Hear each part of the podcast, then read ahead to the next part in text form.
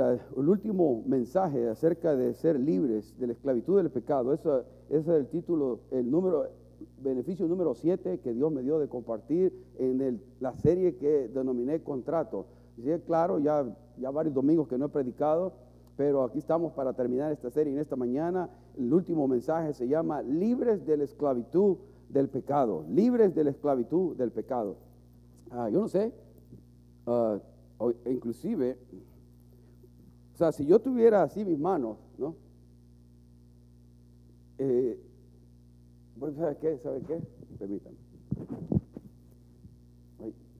¿Sabe que no puedo hacer muchas cosas, verdad? Es que estoy, permítame.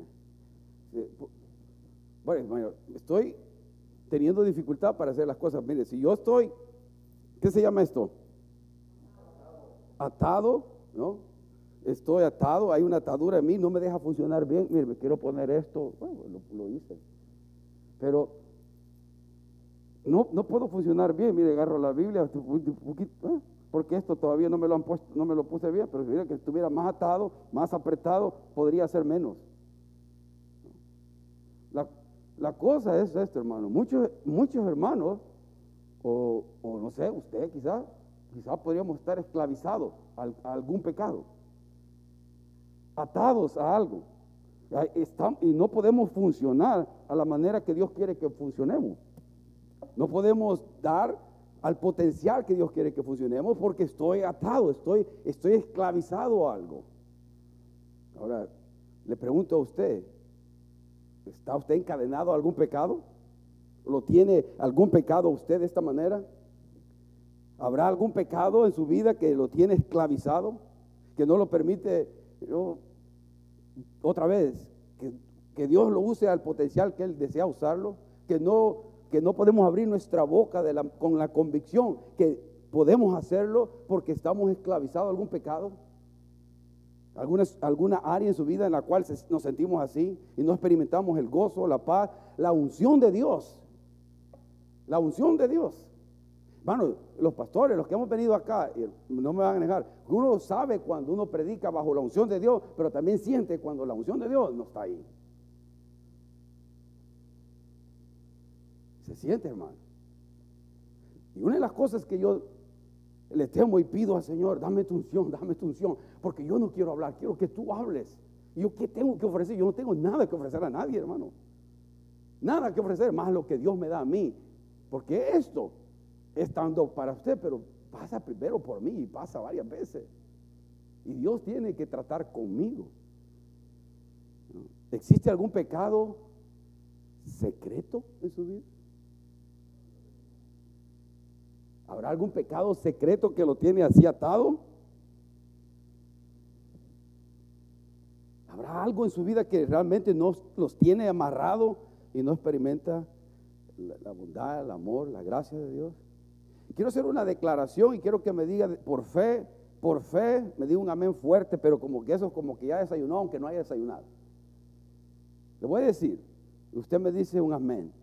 Jesucristo tiene el poder de romper las cadenas de pecado. Porque si no creemos eso, em, es por gusto, estamos en este lugar. Si yo pienso que no voy a poder ser libre de ese pecado, de esa área de mi vida, nunca voy a experimentar el gozo, la paz, el gozo, la unción de Dios. Entonces, ¿qué, es, qué le estoy quitando y le estoy restando a Dios su gracia y su poder. No estoy creyendo en que Él puede romper estas cadenas. Y ahora sí me metí en problemas. ¿Me, ¿Me ayudas? A ver. Ok, oye, así me lo quité. Ya está. Sí pude. a veces necesitamos la ayuda de alguien.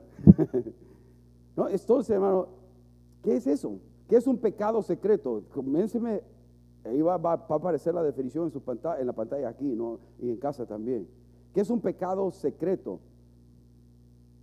Es un pecado que tú has creado y que entretienes en tu mente porque te trae un placer temporal sin que nadie sepa de ese pecado. Otra vez, es un pecado que tú has creado, que creamos y entretenemos en nuestra mente porque te trae un placer temporal sin que nadie sepa de ese pecado.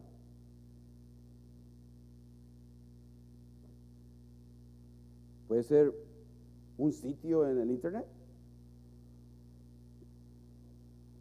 Puede ser las redes sociales que estén afectando de alguna manera tu vida. Voy a dar unas estadísticas alarmantes, pero ciertas.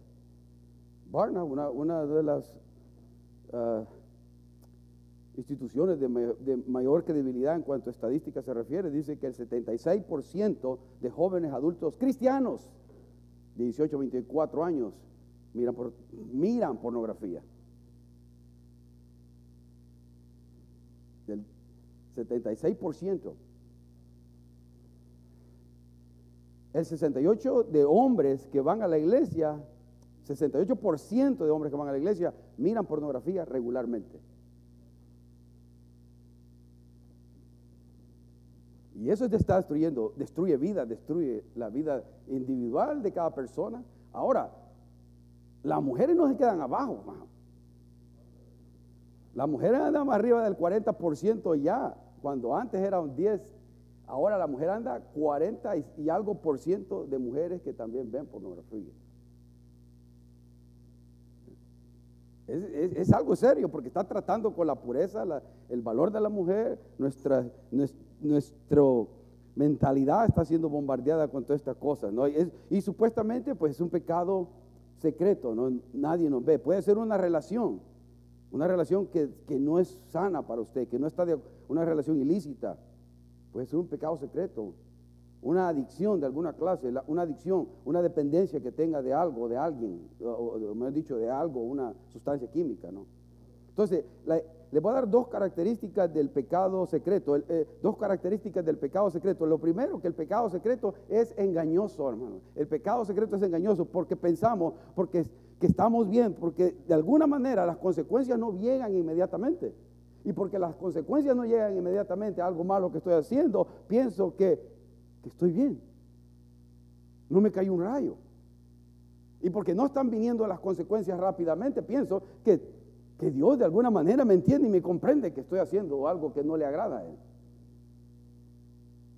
Ah, porque nada se está derrumbando, sigo trabajando, sigo caminando, sigo, mi familia sigue, nada pasa. Y entonces pienso que estoy bien. Uh, A.W. Tozer dijo lo siguiente, el pecado tendría menos quienes lo toman si las consecuencias fueran inmediatas. ¿Pronuncié bien? El pecado tendría menos quienes lo toman si las consecuencias fueran inmediatas. Si al momento de pecar nos cayeron, aunque sea un rayito de unos voltios,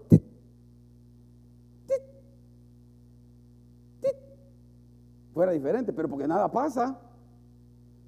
Ahora, no estoy hablando solamente con pecados, hermanos, de, inmorales, de, inclinación o connotación sexual, sino también hay pecados del corazón. La envidia, el egoísmo, el chisme. ¿no?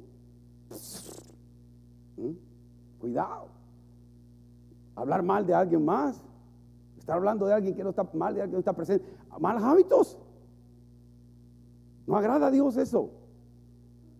O sea, no tenemos que, ¿qué es eso? El pecado es, engañoso, como decía. Y realmente, hermano, es esto, el pecado, no hay tal cosa de un pecado secreto. Todo lo que hacemos está delante de la presencia de Dios.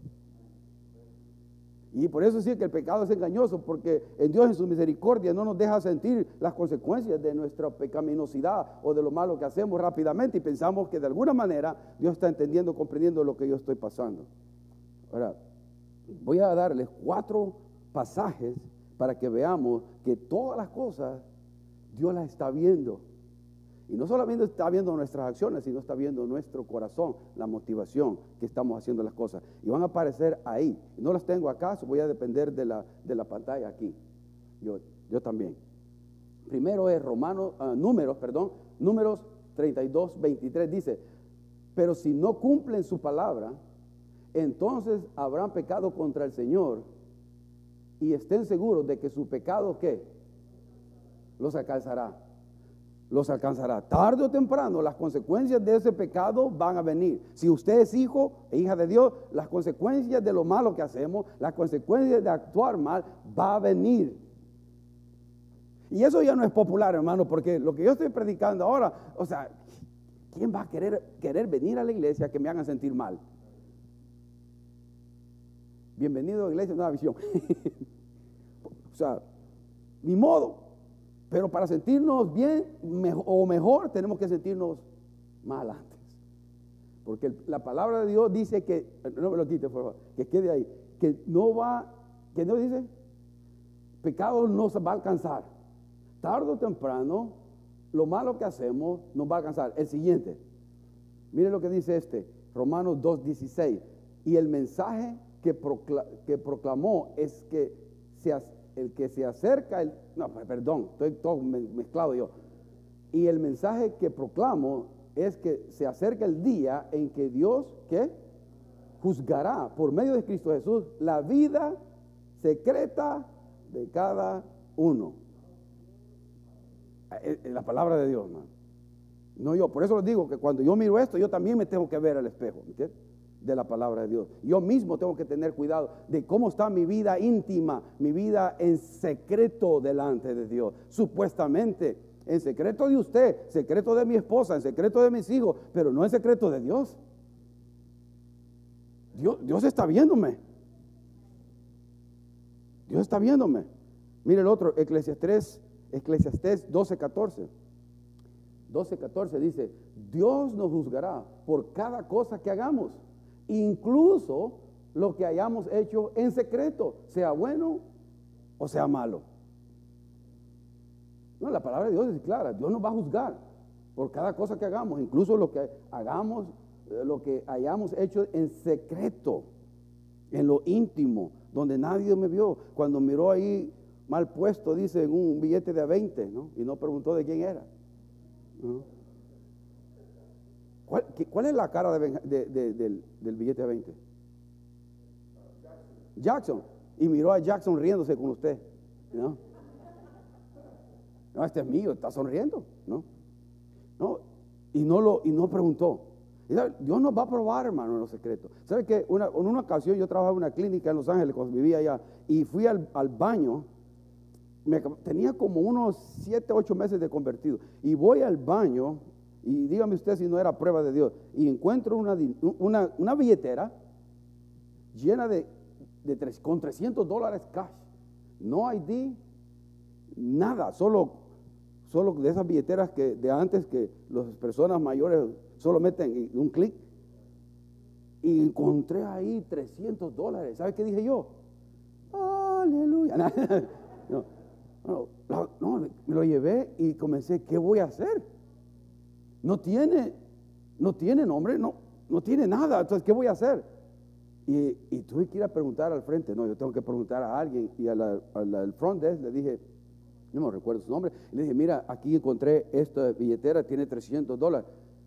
Y en, oh, en, e, oh, yo venía así, perdón, venía caminando con un señor y yo le dije, mira, porque era la jefa, acabo de encontrar esto. Y ella le da vuelta, mire, dele gracias a Dios. Le dijo al viejito que lo encontró Marco porque él es cristiano.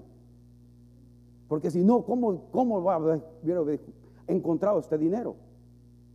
Oh, porque yo me convertí, comencé a predicar en la clínica, me decían Jimmy Swagger ahí. Entonces yo comencé a compartir del amor de Dios con todo el mundo. Yo andaba en fuego. Entonces ella sabía ya que era cristiana y tenía poco tiempo. Y, la, y ella, pero yo se, lo regresé. Imagínense que yo me lo hubiera quedado, hermano. Y que no hubiera dicho nada. Hubiera podido, hubiera podido hacer eso. Gloria a Dios.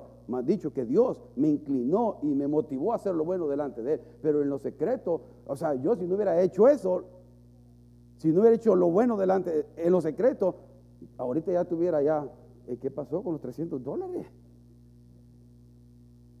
Yo tendría que dar cuenta a Dios por esos 300 dólares. No, 300 dólares no es mucho, no se trata del valor, se trata del hecho. Pero nosotros somos buenos en justificarnos, ¿verdad? No usted, yo. En 1 Corintios 4, 5, la último pasaje, mire, 1 Corintios 4, 5, dice, así que no juzguen a nadie antes de tiempo. Es decir, antes de que el Señor vuelva, pues Él sacará a la luz nuestros secretos más oscuros y revelará nuestras intenciones más íntimas. Entonces Dios le dará a cada uno el reconocimiento que le corresponda. O sea, que es basado no solamente cómo hacemos lo que hacemos, sino que lo que hacemos debe ser hecho con un corazón puro y limpio. Lo que hago en la iglesia debe ser hecho con una buena intención, porque si no, lo podemos hacer, pero para en el banco de Dios es cero. Porque estoy quizá buscando vanagloria, estoy buscando reconocimiento, estoy buscando lo que sea. Es, ahí es cero. Entonces tengo que tener cuidado aún como hago las cosas, pero ahí dice secretos más oscuros, que es la idea de algo pecaminoso, de algo sucio, algo que no le agrada a Dios. Y revelará nuestras intenciones más íntimas. Entonces, el pecado es engañoso, hermano, muy engañoso. El pecado secreto, hay que tener cuidado. La otra característica es que el pecado, los pecados secretos causan desconexión. Los pecados secretos causan desconexión. ¿Por qué? Porque afecta nuestra intimidad con Dios. Ya no me siento tan conectado con Dios, ya no siento la presencia de Dios. Cuando vengo a la iglesia ya no siento deseo de alabar, no siento deseo de leer su palabra, no, no siento el deseo de orar al Señor, de pasar en intimidad en búsqueda de Él. Ya no siento deseo de nada. ¿Por qué? Porque hay el pecado, eso causan desconexión. Y, uno, y unas personas dicen, ¿por qué Dios no escucha mi oración? ¿Por qué Dios no escucha mis oraciones? Bueno, porque hay un pecado inconfeso y no hay arrepentimiento genuino. Si no hemos confesado y no nos hemos arrepentido, la relación con Dios es afectada. Y usted la está sintiendo porque el Espíritu Santo lo está llamando, confiésalo, deja ir eso. No puedes vivir esclavo a eso. Puedes vivir una vida libre conmigo, pero tenemos que confesarlo y arrepentirnos de, lo que estemos, lo malo que estamos haciendo. Salmo 66, 66, 18, ¿no? se recuerda mucho el rey David. El rey David, ¿qué hizo? No, adulteró, pero también fornicó. En el Salmo 68 ya Dios le había restaurado, él ya había, después que había sido confrontado por el profeta Natán, él ya se había arrepentido y había reconocido lo malo que había hecho delante de Dios. Pero mire lo que dice este, este Salmo 66, 18, hablando de la necesidad de que debemos de confesar nuestros pecados. Dice el rey David, si no hubiera confesado el pecado de mi corazón, mi Señor no me habría escuchado. Dios no va a escuchar sus oraciones si estamos viviendo una vida pecaminosa, si estamos cultivando hábitos pecaminosos. Hermano, estamos saturados en una sociedad tan llena de pecaminosidad y de tanta maldad, tan sexualizada, que no es fácil vivir una vida íntegra. Pobrecitos los hombres, ¿no? Pobrecitos nosotros los hombres. Porque donde miramos, ¿no? Donde miramos, las mujeres andan poca ropa. El hombre es estimulado por la vista. Yo no sé si usted lo sabía. El hombre es estimulado por la vista. El hombre si ve una figura bonita, atractiva, ¿qué hace? No mira al hombre, está ciego el hombre. Se va con él, es porque somos estimulados por la vista. El hombre, hermano, cualquier hombre, hasta, hasta mí, hasta yo pues, si no, soy, si no debería ser hombre. Gloria a Dios que soy hombre. Es normal. Ahora, el problema es que si eso fuera de control y si no estoy teniendo cuidado con una disciplina de con mis pensamientos, poniéndolos en, lugar y buscar, entonces si me, comienza eso a tomar control en mi vida. Hacer un voto como Job, ¿no? Tengo que hacer un voto de decir, no tengo que ver cosas inmundas, quiero verlo puro, quiero verlo limpio. Mis pensamientos deben estar en orden también. Sí, mire, hasta, Billy Graham, yo le he dicho esto, Billy Graham decía, la primera mirada no es la que afecta, la segunda y la tercera, sí. Y entonces un vivo dijo, pues, porque la primera afecta, no dejo de ver.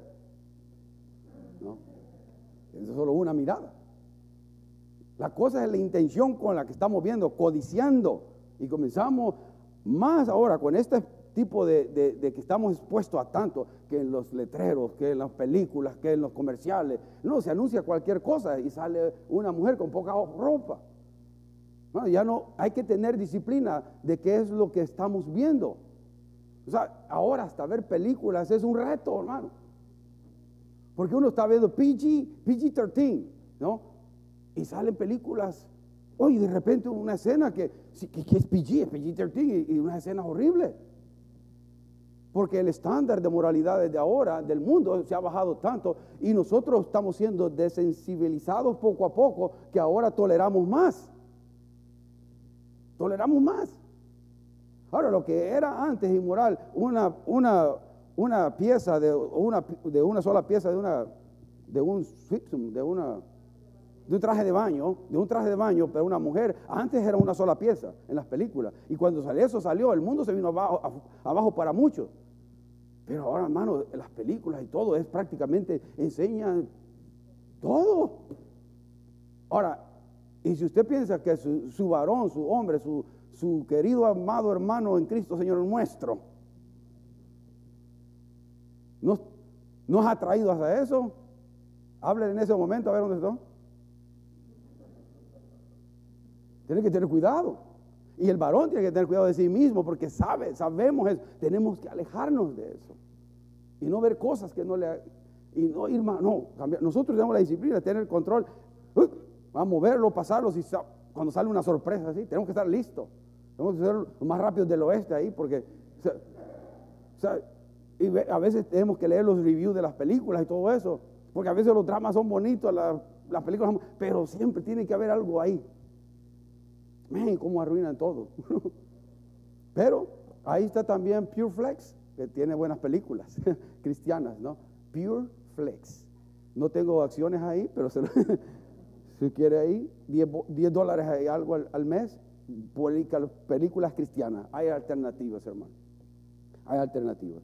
Ahora, les voy a dar cinco, cinco maneras para lograr la victoria contra ese pecado en secreto. Cinco, y lo voy rápido para no entretenerlos mucho Ah, quiero ver. Oh, sí, todavía tenemos como dos horas. ¿Cuántos me dan dos horas? Ah, gloria. No, no, hermano, no, me matan aquí. Cinco, cinco maneras para lograr la victoria contra el pecado en secreto, ¿no? Para tener la victoria en cualquiera de su vida. La primera que va a aparecer ahí dice, no la minimice. No minimice el problema, no haga excusa, ¿no? Alguien dijo esto, me gustó lo que dijo esta persona, ¿no? No puedes vencer los demonios Tú no puedes vencer los demonios con los que disfrutas jugar. You cannot defeat the demons with the ones you want to play, no? Do you or you like to play, something like that. No puedes vencer los demonios con los que disfrutas jugar. No lo minimicemos. No minimicemos el pecado. Llamémosle tal y como es. No lo racionalicemos, no lo justifiquemos pero la tendencia de nosotros es ver el pecado del hermano, mira, lo miramos grandote, ¿no? Pero nuestro pecado lo vemos chiquito. Y por más bien que creamos que estamos caminando en el Señor, nunca va a hacer eso. Todos estamos mal. Y tenemos que darnos gracia unos a otros y ver primero mi pecado, ver primero el trozo que tengo en mi en mi propio ojo antes de ver la, la miga o la, la, paja del ojo de mi hermano, la quitar, poder ayudar. Yo tengo que lidiar íntegramente con mi situación. Yo tengo que lidiar, tomar responsabilidad completa de mi propia vida espiritual. No, hay gente que, no, que el pastor no me llama, que el pastor a esto, que el pastor allá, que el pastor allá. Cuando llega al cielo, le va a decir, ¿por qué no? Porque el pastor, eso no es excusa, hermano. ¿Usted cree que Dios le va a decir, oh, pues tiene razón? Yo tengo que tomar responsabilidad de mi propia vida. Usted debe tomar responsabilidad de su propia vida. Ya conoce más Biblia y tiene mucho más conocimiento bíblico para tirar para arriba, hermano. Para enseñar a otros. Usted ya tiene. Pero a veces estos pecados, estas cosas que permitimos, nos detienen a, a sentirnos que no somos merecedores de ser usados por Dios. No, hermano. ¿Quién va a ser? ¿Cuándo vamos a ser merecedores de realmente de servir a Dios? ¿Cuándo? Nunca, hermanos. Nunca. O sea, yo estoy Mire, yo trato de guardarme íntegramente delante de Dios, bien delante de mi familia, ustedes aquí. Pero eso no me hace a mí el mejor de ustedes ni por nada, ni por, pero ni por cerca. Si, al que quiero agradar y al que quiero realmente impresionar desde cómo hago lo que hago, desde mi corazón, es a Dios. Pero si aquí hay vanagloria, de nada sirve lo que estoy haciendo. Nunca vamos a sentirnos, oh, ya estoy listo para servir al Señor. No. Pero por eso no debemos de minimizarlo, ¿no? Tenemos que tratar con ese pecado, con eso malo, con eso incorrecto, con lo que, estamos cometiendo. Segundo, confiese su pecado, ¿no? Lo segundo es que debemos confesar, ¿no? Confesar. Ahí, el segundo ahí. ¿Qué dice? Pues se trabó. Dice, confiese, confiese su pecado. Y confesar, ¿cuántos se conocen, cuánto conocen lo que siempre decimos en cuanto a confesar los pecados? ¿Qué pasaje se cita siempre? Primero es Juan 1.9. ¿No? Primero es Juan 1.9. Es el que siempre, ¿qué dice?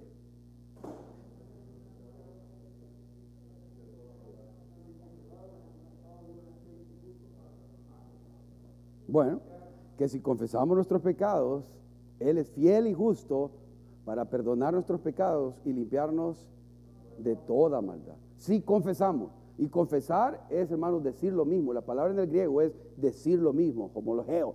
Por ahí viene. Y dice decir lo mismo. Dios le llama pecado, yo le llamo pecado. Dios le llama mentira, yo le llamo mentí. Dios le llama adulterio, yo le llamo codicié, deseé. Está mal.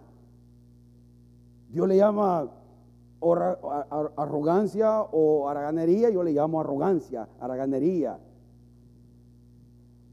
No, no lo justifico, no me, no, digo lo mismo, hermano, y dígalo en voz alta. No se dé por vencido de seguir confesando esa área en la cual usted está batallando. No se dé por vencido, porque tarde o temprano va a tener la victoria. No se dé por vencido. Escúchese decirlo, Señor, esto no te agrada a ti, porque lo volví a hacer. Ayúdame, ayúdame, Señor. En el nombre de Jesús, dame, empodérame con tu Espíritu Santo para no hacer o no pensar lo malo. Ayúdame, Señor, a tener la victoria en tu nombre. Confieso que hice esto, pam, pam, pam, lo malo de nuevo delante de ti Tú me estás viendo y no puedo huir del hecho de que tú me estás viendo y que has visto lo que he hecho. Perdóname, Señor. Empodérame con tu Espíritu Santo. Lléname de tu poder para poder vivir una vida limpia, santa, delante de tus ojos. No se canse de hacer eso. No se canse de hacer eso. Porque si usted, los, si usted se cansa y lo deja de hacer, lo va a comer y va a vivir esclavizado completamente. No se dé por vencido. Porque la gracia de Dios, las misericordias de Dios y su palabra son nuevas cada mañana. Hoy caí, mañana no. Y mañana no. Y mañana no, otra vez. Pero en el nombre de Jesús voy a lograr la victoria. Y no que estemos programándonos a caer, caer o victoria, caer. No, estamos programando a querer tener la victoria una vez y por todas. Pero para eso quizás van a haber algunas derrotas en medio pero va a lograr la victoria. Y le digo por eso, por testimonio de mi propia vida, hermano, porque yo he visto exactamente eso, la victoria que hoy veo atrás y digo, wow, el Señor me lo quitó eso de una manera todo sobrenatural. Pero algo que siempre me recuerdo era que yo estaba ahí enfrente del Señor, enfrente, perdóname, eso no está de tu agrado, esto no está bien delante de ti. Y no quiero llegar al púlpito pretendiendo que soy hijo de Dios, que soy siervo tuyo y viviendo una vida doble viviendo una vida doble, hermano. Eso está triste. Yo le pido al Señor que si yo voy a hacer algo que no le agrada a Él, mejor que me lleve a su presencia. Y lo, he dicho a muchos de eso. Él lo oré hace casi 30 años. Y lo vuelvo a enfatizar. Si yo voy a hacer algo que va a deshonrar el nombre de Cristo, yo prefiero que Dios me mate, hermano. En serio, lo digo de corazón. Aquí está Dios testigo, aquí están ustedes. Yo prefiero irme al cielo. Ahora, si me muero mañana, no piense que estaba a punto de ser, hermano. Pero hermano, estamos viendo doble vida. Mire, queremos que, tenemos que volver a ese celo, a ese celo, hermano, de santidad. Tenemos que volver a la santidad. mala palabra en las iglesias, santidad. Pensamos que, uh, santidad. Santidad es simplemente vivir alejados de lo malo, de lo pecaminoso y, y vivo, me acerco a Dios. Les compartí en el estudio del lunes de los hermanos de Rabbi Zachariah. Triste historia de un hombre que impactó y ha impactado el mundo por décadas. Con una sabiduría que usted y yo quedamos cortos, hermano. Quedamos cortos usted y yo. Ese hombre sabía tanto, tenía tanta información en su cerebro, pero viviendo doble vida por décadas. Yo me he quedado frío, hermano, en eso. No lo entiendo. Como alguien que se para en muchas, con miles de personas, en radio y televisión, un, un ministerio multimillonario, viviendo doble vida. Hermano, eso no es del agrado de Dios. Hoy se cuestiona aún, buenos maestros, buenos pastores, están cuestionando si realmente él era salvo. Porque no hubo arrepentimiento nunca en su vida. Todo ha salido a la luz ahora que murió. Dos meses más tarde que él murió, todo salió a la luz. Le digo, tarde o temprano, como hemos leído, el pecado va a salir a la luz. Tarde o temprano, nada. Yo le decía siempre a mis hijos, yo, le, pido al Señor, cuando estaban más pequeños, peor. El Señor me revelaba cosas de ellos y yo, iba con ellos, decía, esto no está bien, esto no está bien. Y, yo les confrontaba con ellos directamente, con eso. Dios se lo muestra a uno como padre, pero también se lo va a revelar a la persona, pero si no, lo, si no lo saca a la luz, tarde o temprano algo lo va a sacar a la luz. No permita que Dios lo saque a la luz. Lidee usted con él. Porque todo lo que nosotros, miren, tapamos, esto no me cubre a mí, pero lo que nosotros tapamos, ¿no? Lo que yo cubro, o lo que escondo, Dios lo va a sacar a la luz. Dios lo va a sacar a la luz. Pero lo que yo saco a la luz, ¿no? Y lo saco y aquí es un libro abierto. Dios lo hace, lo tapa y lo cubre con su gracia y su amor. Eh, eh, Dios quiere que, seamos transparentes, íntegros, personas. Que vuelva la santidad a las iglesias, hermano. Que comience por usted y por mí. Amén. No, no, ha convencido a muchos, pero está bien. Gloria a Dios. El Espíritu tiene que convencer, no, no yo. Tercer cosa, confiesa, confiesa tu pecado a un hermano maduro. ¿no? Confiesa tu pecado a un hermano maduro. Pues no lo va a decir a cualquier persona, hermano. Porque es peor si tiene eh, el hermano que, lo está compartiendo, tiene el don del chisme, ¿no? Tengan cuidado con, con quien comparte sus cosas más íntimas. O las hermanas con quien lo hacen. Una persona que sea 100% confidencial. Y de una persona que ya no lo, no lo, vaya a comenzar a ver usted raro, me confesó esto. Ay, qué actitud más hipócrita esa también. Como que yo no tengo mis, propias luchas y batallas. Bueno, eso le doy gracias a Dios aquí, con los de la mesa y, con los pastores. Nosotros hablamos, yo, o sea, con los, con los de la mesa hemos tenido más tiempo en que ellos han, han compartido sus debilidades, yo he compartido mis debilidades y hemos orado, oramos juntos. tenemos que sacar a la luz las cosas, tal como son. Y es bueno, pero hacerlo más íntimo, quizás con una persona, ¿no? Si está lidiando con algo, hermano, necesito ayuda, he estado teniendo problemas con esto, con su enojo, con ah, malos pensamientos, la lascivia, lo que sea. Confesar nuestros pecados es bíblico. En Santiago eso no aparece ahí. En Santiago 5:16 dice, confiesen los pecados unos a otros y oren los unos por los otros para que sean sanados. La oración ferviente de una persona justa tiene mucho poder y da resultados maravillosos. Confiese los pecados unos a otros y también nos dice, y oren unos por los otros. Hermano, usted, yo lo necesito que usted ore por mí y usted necesita que yo ore por usted. Oremos unos por otros. Estamos, esto, estamos en la misma guerra contra la carne, contra el diablo, contra el mundo. Aquí no somos enemigos, somos hermanos en Cristo que estamos en lucha de guardarnos en santidad, en pureza, en querer agradar a Dios, en todo el sentido de la palabra, en mantenernos en, los mandamientos, en los estatutos, en principios de Dios, no salirnos de ellos, porque cuando nos salimos de ellos es cuando vienen las situaciones dolorosas para las familias, para su vida, para la iglesia. Confesemos. Lo cuarto, crea crea que Dios puede darle libertad de ese pecado. Crea que Dios puede darle libertad. Porque ¿sabe lo que pasa? Que si somos honestos, muchos piensan que Dios no tiene la capacidad de ser, darle libertad en esa área, en ese pecado secreto que tiene. Si somos honestos, muchos piensan que Dios no tiene el poder, porque ya ha orado quizás muchas veces y no, no ha sentido que Dios me ha ayudado. Y han entrado en incredulidad y no crean que Dios es, puede o es capaz de ayudarlo a salir de ese pecado pecaminoso. Y le pregunto a usted, yo, le pregunto yo a usted, mejor dicho, ¿no? ¿Creen que eso está bien? ¿Creen que, que no creer que Dios pueda ayudarme a salir de un pecado está bien? ¿Qué es más? ¿Será que voy a poder salir si no creo que Dios me puede sacar? Porque estoy pensando en mis fuerzas. Usted está pensando, yo no puedo, yo no puedo. Hasta el momento no he podido, entonces no voy a poder. Mejor ni me comprometo. Eso es mentira del diablo. Usted puede ser libre con el poder de Dios.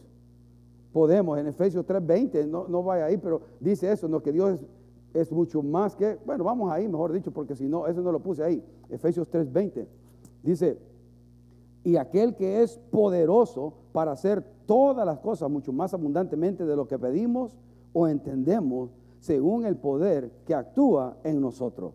A Él sea la gloria en la iglesia, en Cristo Jesús, por todas las edades, por los siglos de los siglos. Amén.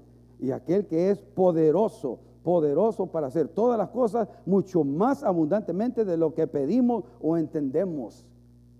Él puede ayudarle en su debilidad. Él puede ayudarnos en nuestra debilidad.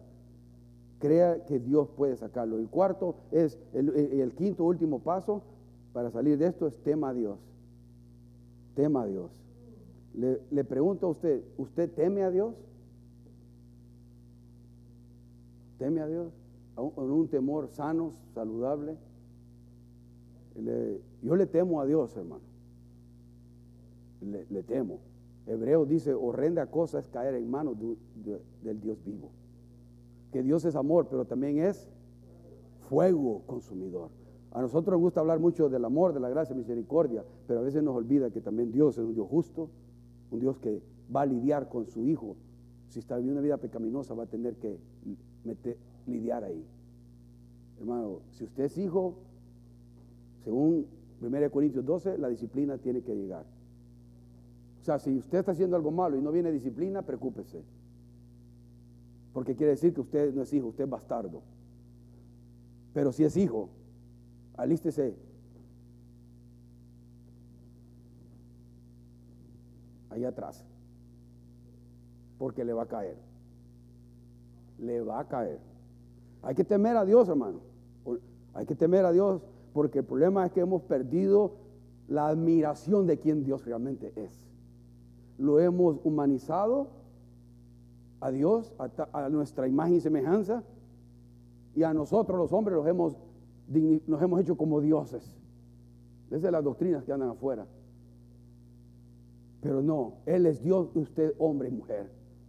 Somos humanos hay que temerle a Dios. Proverbios 14, 27 dice, Proverbios 14, 27 dice, el temor del Señor es fuente que da vida, ofrece un escape de las trampas de la muerte. Wow, man. Proverbios, el temor del Señor es fuente de vida, ofrece un escape de las trampas de la muerte. El temor a Dios nos va a dar la oportunidad de decir, no, yo no quiero hacer lo malo. No quiero hacer lo malo. No quiero darle una razón a Dios para que me venga una disciplina en mi vida. Como buen padre que Él es, va a tener que disciplinarme. Porque si no lo disciplina, no es buen padre. Si usted a su hijo, a los que tienen hijos, no disciplina a su hijo o a su hija por algo malo que haga, no es buen padre. Su padre alcahueto. Hermano, Ahora, ahora, ahora pobrecitos los que crecen hijos ahora, ¿no? Y no se, les, no les puede tocar, no les puede decir nada. Yo no sé, qué difícil es ahora cada vez más. Aunque creo que en el ámbito hispano no hay mucho problema, ¿no? No, siempre lo suenan a uno que Se, van a, se le van a dar. No, algunos modernos no, hay que hablar con el niño, hay que meditar y, hablar de los... Ah, dele una, man. Para eso están las nalguitas. Dios las hizo para eso. Yo creo que para eso la hizo, no lo para sentarse. Pero con amor, ¿no? Con amor, con, con entendimiento. Y ya va el momento que ya no va a tener que aplicarle la, disciplina, pero al momento va a tener que aplicarle algún tipo de disciplina con control, no con enojo, como yo cometí el error de hacer eso al principio con, mis hijos. Pero después, ya más con control, te va a caer tres, pero bien puestas, ¿no? pero tiene que haber algo de dolor, pero ¿sabe qué? Y decía después, orábamos juntos y les amaba, y yo lloraba muchas veces también junto con ellos. ¿Por qué? Porque me dolía. Cree que a Dios cuando los disciplina, a Él también llora, hermano. También llora, a Él le duele. No le quiere eso para nosotros. Pero tiene que actuar porque el pecado o, la situación en la que hemos metido nos está llevando a un rumbo donde nos va a traer mucho dolor. Y termino con este versículo, 1 Corintios 10, 13. Y le insto, le animo que lo, que lo estudie, lo memorice, que, que tenga este versículo en mano todo el tiempo. Y es este, 1 Corintios 10, 13, ¿no? no, os ha sobrevenido ninguna tentación que no sea humana. O sea, que todos estamos ahí en el mismo paquete. La tentación o las pruebas que vienen es de naturaleza humana. Pero fiel es Dios, gloria a Dios, miren. Dios siempre está metido aún en, en la tentación que viene a nosotros. Hermano, la tentación no es pecado. Ceder a la tentación es pecado. Todos vamos a ser tentados, o todos somos tentados, pero ceder a la tentación es pecado. Como humanos todos vamos a ser tentados. Pero dice, pero fiel es Dios, que no os dejará ser tentados más de lo que podéis resistir. O sea, hasta ahí, si usted estudia esa frase, está diciendo que Dios nos va a presentar una prueba, una tentación en la cual Él piensa que vamos a pasar la prueba que Él nos ha capacitado para pasar esa prueba, que Él nos ha dado el poder para pasar esa prueba. Porque Dios no nos va a pedir algo que no nos dé primero la capacidad para hacerlo. Ah, eh, sigue diciendo ahí. Ah, viene. Viene, porque tengo que leer ahí. Ok. Dice, no sé, lo tengo aquí, sí. No dejará Dios sentado a los que pueden, sino que dejará también juntamente con la tentación, sino que dará también juntamente con la tentación, ¿qué? La salida, para que podáis soportar. O sea, Él va a dar la salida, de, la, vía de escape por la cual nos va a permitir salir y escapar. Hermano, ah, mire, todo, todo hecho pecaminoso, todo, mejor dicho, todo acto pecaminoso, cuando se culmina en un acto pecaminoso, comenzó por dónde, hermano, ayúdeme, piense. La cabeza, pensamientos. Tuvo que haber un dardo del enemigo que le cayó, que apeló a su carne. A veces nace de la carne, pero a veces Él pone el pensamiento en nosotros como, como una carnada, gracias, que nosotros la mordemos o decimos, no, no, no, no, ya sé de esto, dónde me lleva, ya sé dónde voy a ir a parar en esto. Ayúdame, Señor, ayúdame.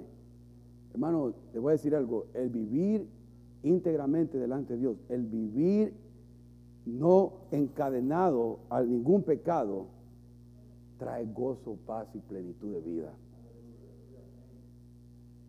Y no tiene precio eso, hermano. Hablamos mucho del precio de la obediencia, pero déjeme decirle, el precio de la desobediencia es mucho más alto. Oh, hermano. Divorcios, vidas destruidas en el alcoholismo o las drogas, o finanzas destruidas completamente, hogares que pudieron haber estado bien hoy no están bien, vidas que pudieron estar bien hoy no están bien. ¿Por qué? Por, por el pecado.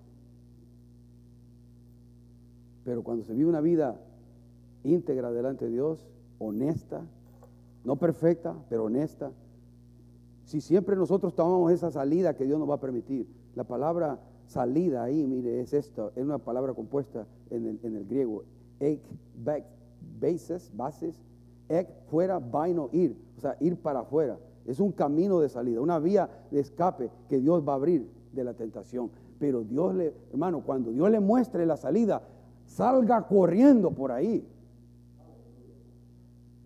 Pero se la va a mostrar, aún en forma de pensamiento. No hagas eso. No hagas eso, te va a afectar a ti y tu familia.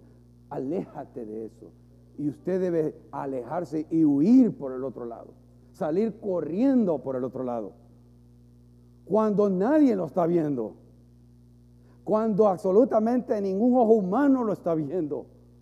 Porque si usted hace lo correcto en lo íntimo, oh hermano, en lo, en lo público, oh gloria, va a sentir un gozo y una seguridad de quién es Dios y va a tener una va a sentir usted la presencia de Dios con mucho más facilidad. No el que venga aquí, el que esté alabando, ya no va a tener que hacer muchas cosas para que usted se anime a alabar, sino porque ya usted viene con deseo de alabar al Dios altísimo, bueno y misericordioso y fiel.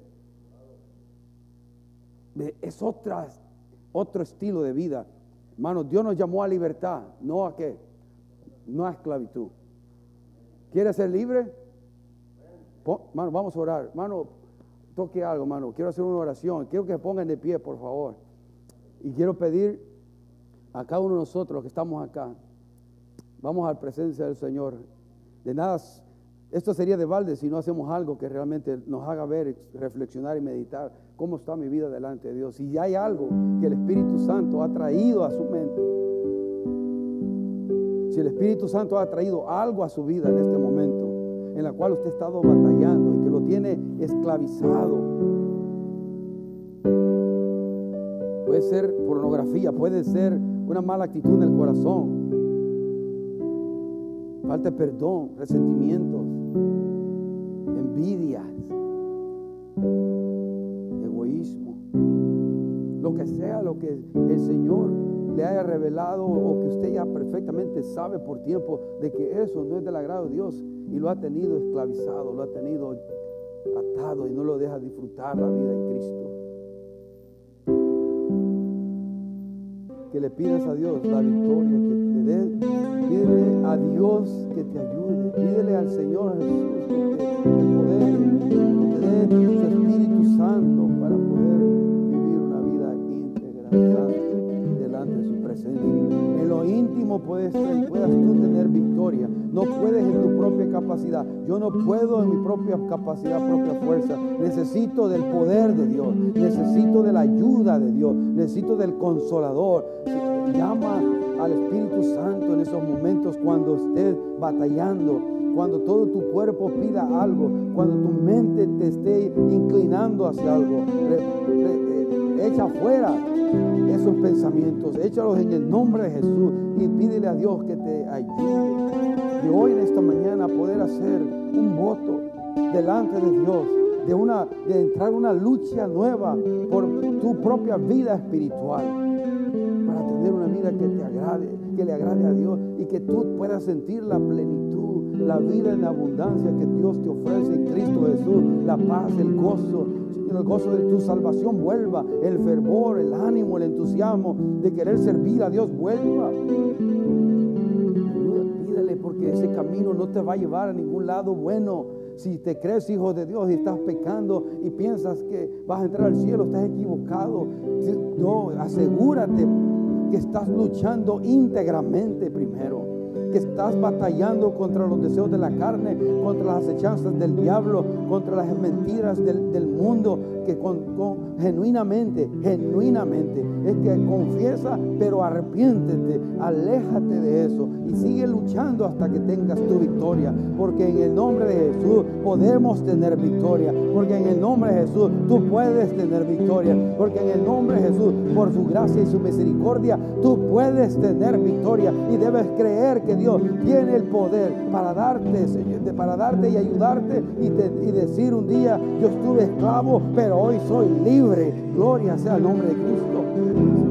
Vuelve una iglesia celosa de santidad, Señor. Una iglesia celosa que haga lo bueno. Que ya la religiosidad de venir a la iglesia nada más, Señor, no, que sea un fervor genuino y real, de querer agradar a aquel que dio la vida por mí en la cruz del Calvario, en esta semana donde celebramos su sufrimiento, su crucifixión y su resurrección, podamos tener victoria que marque nuestra vida de una vez por todas para poder decir un día, gloria al nombre de Cristo. muchas veces hice lo malo, pero su gracia me levantó, me cambió y restauró.